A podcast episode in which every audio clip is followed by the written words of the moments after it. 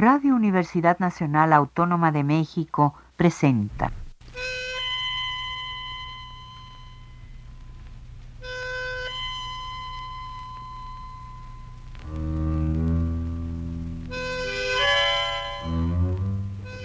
Cien años de tango.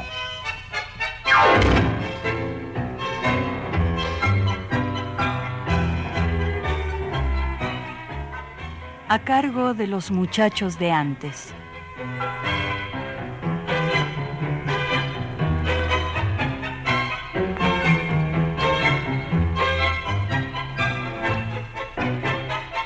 Buenas tardes amigos tangueros de todos lados.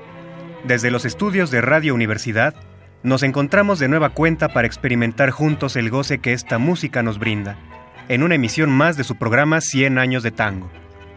Yo soy Miguel García y para comenzar el desarrollo del programa de hoy, amigos, comparto con ustedes que esta semana volví de un viaje a la ciudad de Buenos Aires. Misteriosa, como decía Mujica Laines, profética y fatal, como la calificó Eladia Blasquez, mágica. Es muchísimo lo que este viaje me ha permitido descubrir y aprender, y que a lo largo de mis colaboraciones en este espacio iré compartiendo con ustedes. Por ahora, de todo aquello he decidido fijar la atención en un aspecto muy concreto que me tocó experimentar. La polémica entre los defensores del tango tradicional y del tango innovador. Tuve ocasión de conversar con investigadores, poetas, actores, periodistas, bailarines, y esta oposición entre las manifestaciones de antes y las actuales se presenta muy seguido. Sale al paso a la menor provocación, en ocasiones con apasionado aliento, en otras con una frialdad y un sosegado eclecticismo. Es muy interesante que un sector de la gente de tango en Buenos Aires sea tan conservador en cuanto a cánones y códigos, y otro definitivamente impulsor de nuevos estilos y sonidos, palabras y voces. Pero esto no es nuevo, se dio siempre, quizás desde que se empezó a acuñar la palabra tango con música y baile, como manera de transitar la vida. Desde el siglo XIX hay quienes denuestan la postura opuesta a la suya, otros que respetan, pero se ubican en alguna de ellas. Y esto nos habla de un sano desarrollo de un sistema artístico y cultural. No podemos renunciar a lo que ya pasó, pero sí a seguir cultivando lo mismo. No podemos frenar la creatividad y el empuje de la juventud, pero podemos hacernos un criterio sólido para determinar dónde hay calidad.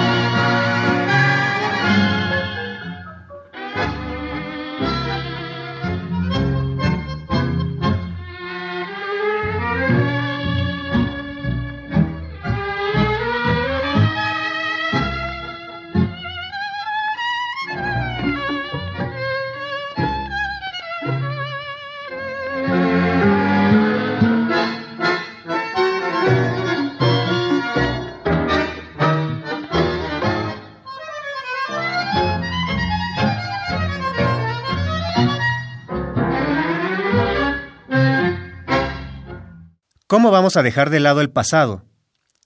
Esto que acabamos de escuchar es vigente, nos sigue comunicando tantas cosas. El Marne, tango de Eduardo Arolas, interpretado por Aníbal Troilo y su orquesta de 1952. Y puesto que Pichuco se presenta ante nosotros en la primera intervención musical de hoy, leo una nota de la revista Cantando con el escandaloso título Es incierto el futuro musical de Troilo, aparecida en el número 146, enero de 1960. El primer párrafo dice textualmente, Aníbal Troilo es uno de los pocos que, equidistantes de los extremos, ha sabido ubicarse en el punto justo de calidad que la evolución de esta expresión de arte exige. Supo alejarse de la pobreza de armonización que fue característica del tango en sus primeros tiempos. Supo alejarse también de las enmarañadas orquestaciones modernas que desvirtúan por completo las melodías originales. Pichuco no es pasatista ni futurista, es tango puro por dentro y por fuera, y supo encuadrarse en el término medio que evidencia la superación musical que por gravitación de su preponderancia en nuestro acervo folclórico necesitaba el tango. No poco de existencialista. Por esa razón su triunfo es indiscutible, y su extraordinaria atracción lo ha convertido en el campeón de la popularidad. No lleva firma, pero el autor atina a mencionar un verbo fundamental en esta discusión, amigos desvirtuar.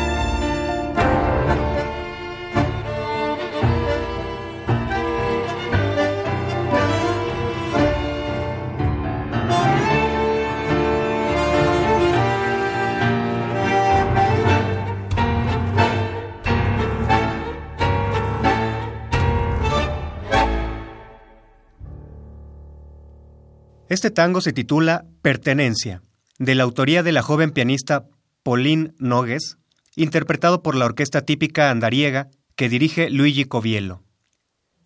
En otras ocasiones hemos citado al violinista Carlos Warren, defensor del tango instrumental bailable como su carácter más auténtico, pues en esa modalidad nació, y firme concluye aludiendo a los tangos de principios de siglo. En el clima de aquella época nacieron los clásicos del tango, si las condiciones sociales que le dieron nacimiento han desaparecido, si los personajes no conservan ya las características de sus primeros cultores, si casi todos los instrumentos con que se ejecutaba fueron sustituidos por otros, y si los compositores y ejecutantes de hoy acusan una inmensa evolución técnica comparados con los primitivos, y los conocimientos musicales que se aplican al tango son infinitamente mayores que los primitivos, no se puede pretender que hoy se compongan y ejecuten tangos similares a ellos. Lo que sí podemos desear es que el tango, enriquecido y embellecido con los recursos limpios de la armonía, no pierda el carácter rítmico que lo singulariza y le da carácter, ni sea desvirtuado, bastardeado hasta dejar de ser tango para convertirse en un juego anodino de acordes vulgares y fiorituras pretenciosas, cargado de influencias foráneas y sin nada propio ni vernáculo que justifique su origen ni su personalidad. De nuevo el verbo desvirtuar, que tanto terror les causa a los que prefieren la modalidad tradicional.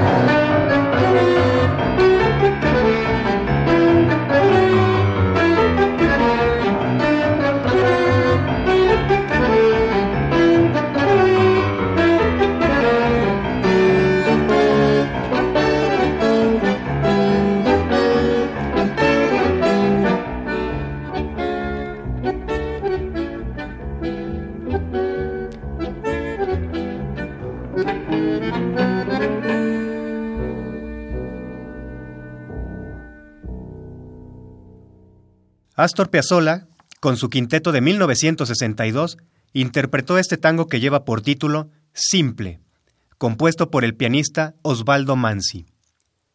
Y vuelvo a la revista Cantando, pues una declaración de Osvaldo Mansi en los micrófonos de Radio Libertad dio el motivo para que la publicación periódica inaugurara una sección de debate y diálogo acerca del tema. ¿Cuál fue esa declaración? El pianista habla acerca de la labor de los músicos de su época y la preferencia de cierto sector del público por los éxitos e intérpretes del pasado. Plantea así un problema que hundía a los artistas a un camino sin salida, para luego sugerir un cambio en la sensibilidad del público, una apertura para darles la oportunidad a los innovadores, a los que están al día creando y acordes con su tiempo. Y estamos hablando de 1959. Cito. El estar al día sensitiva, auditiva y musicalmente es deber de todo aquel que gusta deleitarse con la música, pues ello es una necesidad para higiene del espíritu, al igual que el baño lo es para el cuerpo. Nosotros, los que hemos hecho del tango una profesión honesta, escuchamos todos los días palabras de apoyo para el tango de épocas que ya han sido superadas. Y no con esto quiero decir que desconozco el mérito de la música popular de otrora. Confieso que soy admirador de Arolas, Bardi, Cobian, Mafia, etc. Pero se da el juego que todos estos hombres fueron músicos de avanzada en el tiempo que les tocó actuar, y que también fueron combatidos, difamados y vapuleados artísticamente, como lo son hoy Salgán, Piazzolla, Francini, Rovira y otros. Luego de consideraciones que transitan por el mismo tema, habla fuerte y cuestiona a los escuchas, ¿No se siente culpable el público al ver la disolución de un conjunto que nos enorgullecía, como el de Horacio Salgán? ¿No se siente responsable de que un músico de la talla de Astor Piazzolla, discutido o no, pero a quien no se le puede negar su extraordinario talento, haya tenido que emigrar? Seguro en su momento, Osvaldo Mansi sintió la desesperación de las difíciles condiciones de los músicos del tango. Más adelante, vuelve al público para cachetear con guante blanco.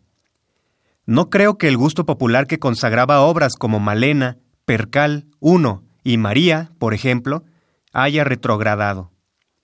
No creo que el público que consagró a Fresedo, Troilo y Marino, por recordar algunos, haya perdido su buen gusto. Y cierra con una analogía para reforzar su planteamiento. La música popular ha ido evolucionando de acuerdo con la época. Ya no vivimos en ranchos de adobe, ni el tango se oculta en ellos como un proscripto. Hemos salido por todo el mundo.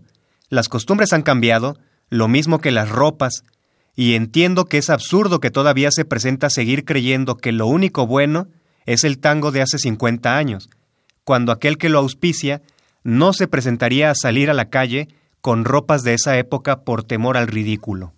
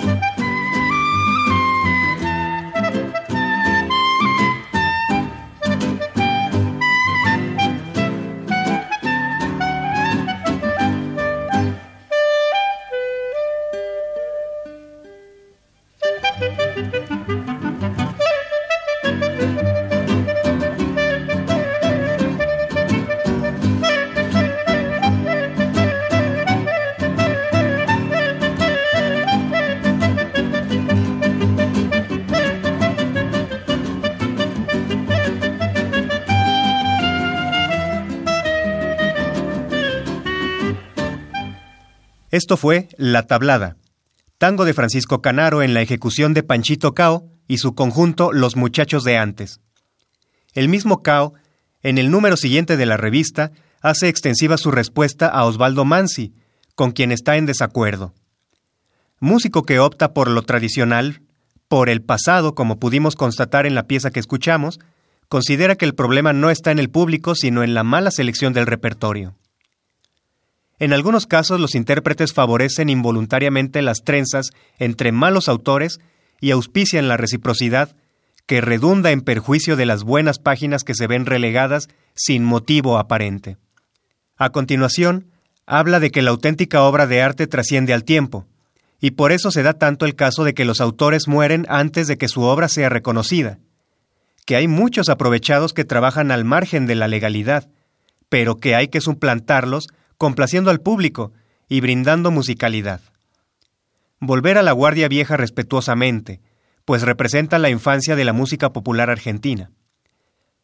Las melodías simples son las que hicieron universal el tango, y las formas armónicas modernas en muchos casos las desvirtúan, haciéndoles perder esa esencia. Piazzolla, que ha sido el abanderado de esa modalidad armónica, dejó correr su fantasía saliéndose de esos cánones. ¿Qué opciones da Panchito Cao para los músicos vanguardistas del tango? Los conmina a hacer música académica, los corre, los echa fuera del tango. Esto que expreso se lo dije a Astor Piazzolla en París, que tanto él como Salgán, Franchini, Rovira y todos los muchachos de la vanguardia del tango debieron haber empleado ese extraordinario talento que tienen y sus grandes dotes musicales para hacer música rioplatense superior, para conocimiento del mundo, América no ha dado genios musicales, pero sí grandes talentos, y ese talento se debe emplear para construir la gran música sinfónica, argentina y americana.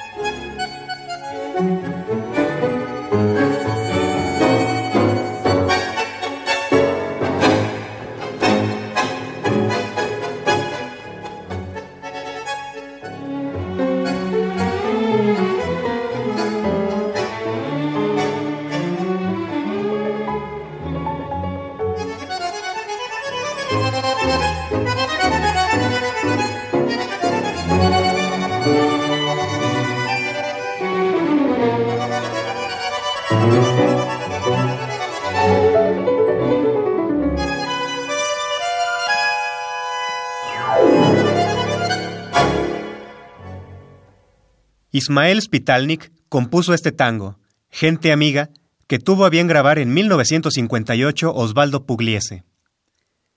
Al maestro le fue requerida su opinión al respecto, y se concentró en el problema de la reducción masiva del público del tango, en su mayoría volcado a la producción de intérpretes denominados comerciales, por encima de los que llevan la denominación de vanguardistas. Pero no ubica el problema directamente en el público, sino en otro lado. Explica Pugliese. Esas denominaciones surgieron debido a las corrientes o tendencias diferenciadas entre intérpretes que individualizan al tango por sus arreglos e interpretación distintos entre sí. Toda producción artística en el sistema capitalista es una mercancía que se compra y se vende. Pero dentro de este mismo sistema actúan fuerzas cuyos intereses se contraponen.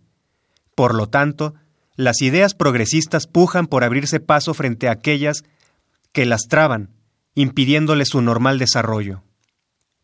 Para Pugliese, el problema es la entrada abrumadora de lo extranjero, que bloquea lo local, y termina con las siguientes palabras. Es preciso combatir la influencia foránea y abrir las vías del desarrollo progresista mediante la unidad de acción de todos los sectores que deseen luchar por el desarrollo económico, político y cultural que se refleja en el tango.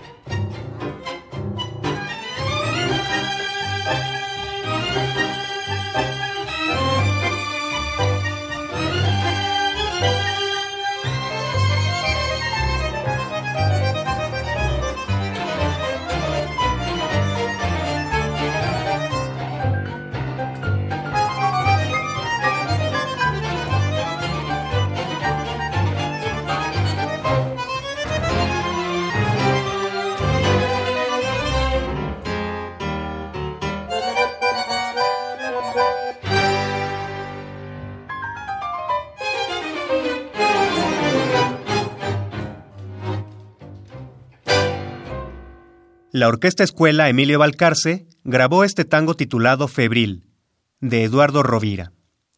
Se imaginarán, amigos, que Rovira entró a la polémica también. ¿Recuerdan que el director del conjunto Los Muchachos de Antes, Panchito Cao, les recomendó a Piazzolla y demás vanguardistas que mejor hagan música académica? Rovira respondió así: Quiero agradecer a Panchito Cao que me ubica entre los músicos con talento, pero hubiera preferido que fuera otra persona la que me hiciera el elogio, considerando que yo no me he prestado nunca a tocar mal y desafinar a propósito para complacer al muchacho de barrio. Creo que Panchito Cao, al lanzar al mercado su primer disco de Los Muchachos de antes, ha destruido el trabajo de dos generaciones de tangueros.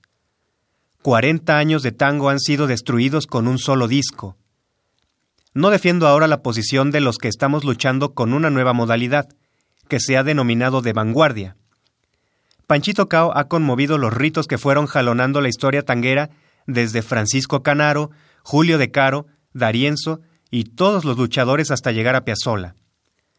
Luego recomienda escuchar un disco, por ejemplo, de Darienzo, de hace 10 años y uno actual. No olvidemos que este debate inició en 1959 para comprobar que hay diferencia en cuanto a musicalidad en todos los intérpretes del tango. Termina Rovira sumándose a la opinión de Osvaldo Mansi, y le recalca a Panchito Cao que tanto Piazzolla como él ya han explorado la música académica con sobrado éxito.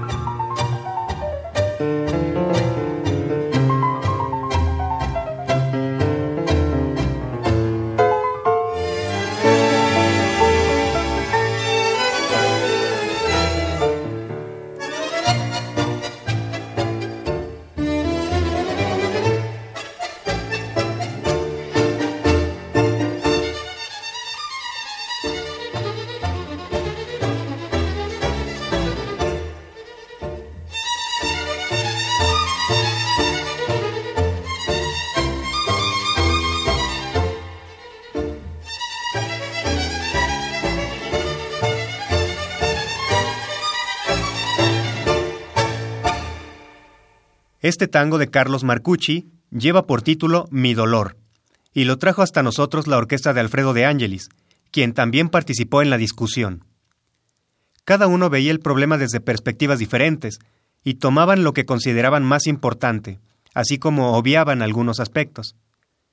Como recién incorporado a la administración de SADAIC, la Sociedad Argentina de Autores y Compositores, Alfredo de Ángelis toma un discurso que va por ahí. A través de estas notas se ha dicho en varias oportunidades que hay gran cantidad de autores, que no lo son o que se están usufructuando una situación que no les corresponde en detrimento de la gente que en realidad produce obra. Hemos llegado a la conclusión que el número de socios de Sadaic es excesivo con relación a los socios del sindicato de músicos, 13.000 y 15.000 respectivamente. Para que el público tenga una idea de las cifras comparativas, Diré que en Estados Unidos, sobre 200.000 músicos, la sociedad autoral agrupa solamente a 3.000 personas. Hemos decidido que las condiciones de ingreso a la entidad sean un poco más severas. Cuando termina de hablar en términos administrativos, toma partido desde lo artístico. Refiriéndome a los estilos en general, creo que tanto los de la vanguardia como los de la Guardia Vieja tienen su encanto. Yo personalmente continúo con lo que en un principio aceptó el público, tratando de hacerlo musicalmente bien, y considero que no es conveniente cambiar de caballo en la mitad de la carrera.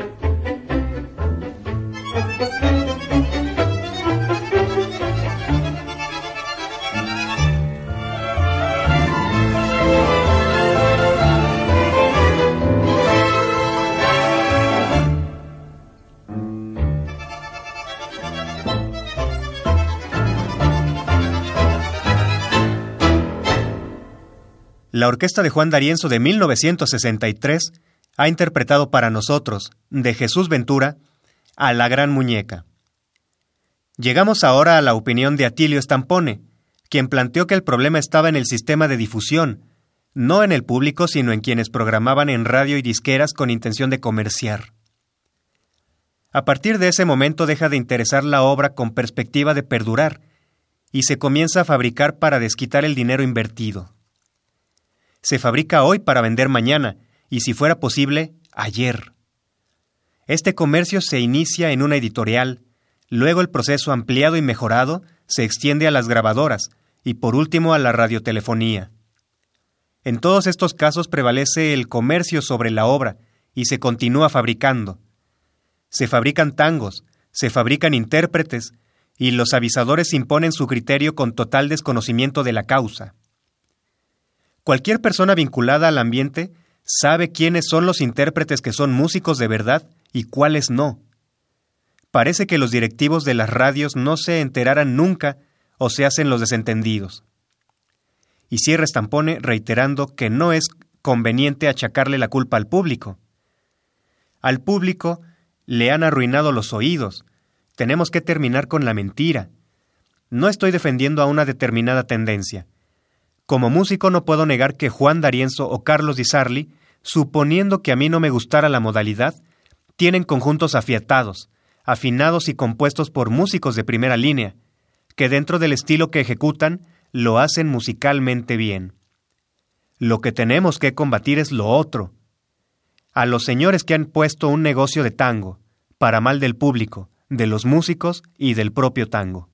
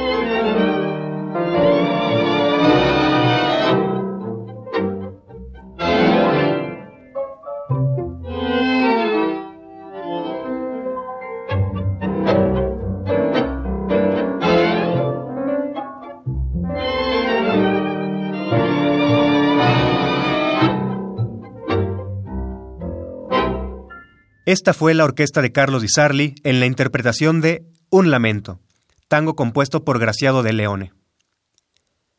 La polémica iniciada por Osvaldo Mansi en la revista Cantando, luego llevada y coordinada por Enrique Duca, adquirió cierta importancia, al grado de crear toda una sección que llamaron Polémicas Amistosas. Varios de los músicos activos en esa época, 1959-60, se integraron, ya sea por cuenta propia, ya por haberle sido consultado. Y los comentarios son por demás variados e interesantes. El comentarista Jorge Nelson enunció cinco puntos que generan la crisis. Leopoldo Federico habla de que muchos presentadores y comentaristas son también autores, acosan a los músicos para que ejecuten sus obras a cambio de difusión y publicidad. Se enrola en el bando de los que apoyan la vanguardia y va más lejos. Las emisoras deberían obligar a los intérpretes a estrenar un número determinado de obras en cada nueva reaparición radial de las orquestas. La cancionista María de la Fuente apuntó a poner basta a la entrada a puerta abierta de artistas foráneos. Ella rechazó muchas veces aparecer en televisión, pues le daban un acompañamiento de trío o cuarteto, cuando ella necesitaba toda una orquesta, y no por vanidad, sino porque si se gasta tanto en darles todo a los músicos extranjeros, no se debería ahorrar en el tango. Asimismo, pone la mira en Sadaik, a lo cual respondió Alfredo de Ángelis con las palabras que escuchamos en este programa unos segmentos atrás. Carlos Figari apoya la creación nueva. Según él, la comparsita y el choclo son muy bellos, pero hay que prestarle atención también a tanguera, lo que vendrá, febril o danzarín.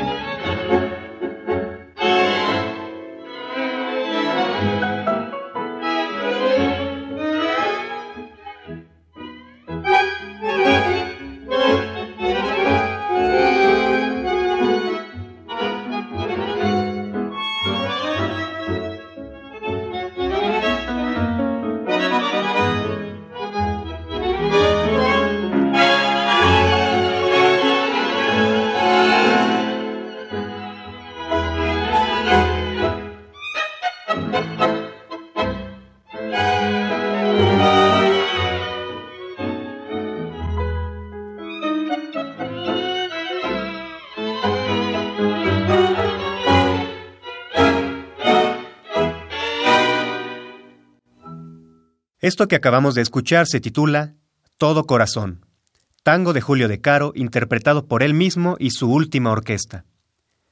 El máximo evolucionista del tango vertió también su opinión en esta polémica.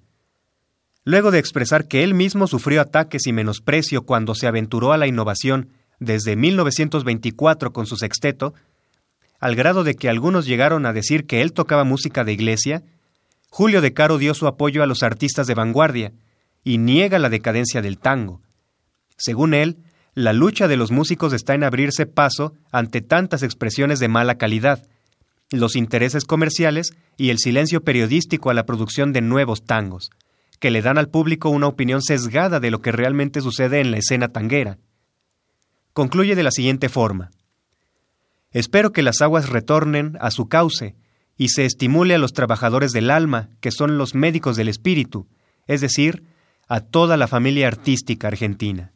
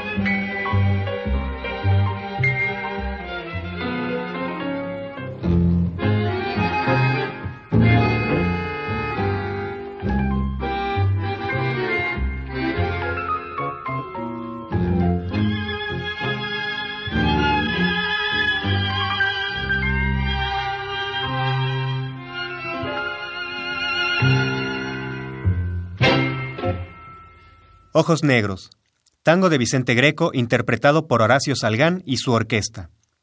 Salgán, uno de los nombres más mencionados por ser uno de los paladines del tango vanguardista, levantó la mano y la voz, con una tónica conciliatoria. En su intervención, dio gracias a Osvaldo Mansi por iniciar y a la revista por darle difusión.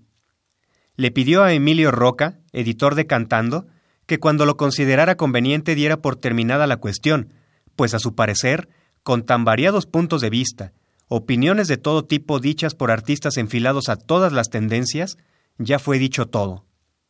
Asimismo, solicitó que, aun dando por terminada la polémica, que siga existiendo la columna en la revista como una tribuna de combate, y procede a dictar las posibles soluciones al problema. A mis colegas, músicos, directores y compositores, a los autores, a los comentaristas, a los periodistas especializados, también quiero pedirles algo. Que olvidemos nuestras rencillas personales, nuestras luchas societarias y esa división cada día más honda entre lo moderno y la guardia vieja, aunque sea momentáneamente, y encaremos todos unidos una lucha por el tango, donde el principal interesado sea el propio tango, sin ninguna clase de ventajas personales. Este pedido se lo hago en especial a los periodistas y comentaristas que tienen en sus manos las máquinas de escribir y los micrófonos, desde donde nos pueden dar todo el apoyo que necesitamos. Debemos visitar a las autoridades de las radios para que se nos explique por qué se proscribe de los mejores horarios a la música popular, interesar a los avisadores, luchar para que se dé una seguridad mínima de trabajo a los intérpretes. En el renglón cine, tenemos que recordar a los productores que las primeras películas argentinas se hicieron en base a temas de tango, o que lo incluían las más de las veces como atracción. Esta atracción no se ha perdido, y si se perdió, debemos reconquistarla. Cabe para el teatro la misma afirmación. Los espectáculos de tango siempre han dado buenos borderó. ¿Por qué no se siguen haciendo? Sería interesante organizar festivales en plazas, teatros, cines, auditoriums. Existe un fondo de las artes que puede financiarlos para que resulten de mayor alcance popular y cumplan una misión cultural. Hay una Dirección General de Cultura, a la que debemos apelar para que en sus espacios radiales y de televisión se pasen programas de tango, o para que alguna vez ceda el Teatro Nacional Cervantes para hacer un concierto o una conferencia sobre el tango. Hay un canal de TV que pasa fundamentalmente fondos musicales de jazz, de mal jazz. Yo personalmente preferiría que pasaran un mal tango. Tenemos que visitar a los dueños de las agencias publicitarias y preguntarles por qué estas cosas tienen que suceder en nuestro país, donde de tanto darnos vamos perdiendo todo lo nuestro. Debe haber otras cosas que se quedan en el tintero. Esta es la idea a grandes rasgos. Tenemos que hacer algo y pronto, pero hacerlo. Con estas palabras de Horacio Salgán, despedimos nuestro programa, amigos. Vale la pena dirigir nuestra atención hacia estas discusiones, pues de desvirtuaciones, vanguardias, retrogradaciones y chabacanerías se ha dicho mucho, se ha comentado mucho. Lo interesante aquí es saber cómo lo vivían los propios artistas y cómo se ha transformado tal discusión hasta nuestros días. Yo los invito a que sigamos encontrándonos cada semana por este medio para disfrutar y pensar un poco acerca de este fenómeno que nos apasiona. En los controles técnicos contamos con la participación de María José González. Yo soy Miguel García y les deseo un excelente domingo. Buenas tardes. Radio Universidad Nacional Autónoma de México presentó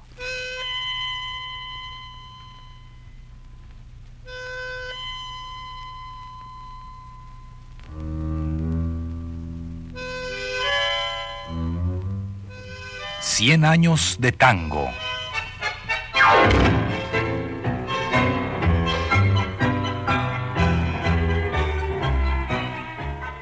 A cargo de los muchachos de antes.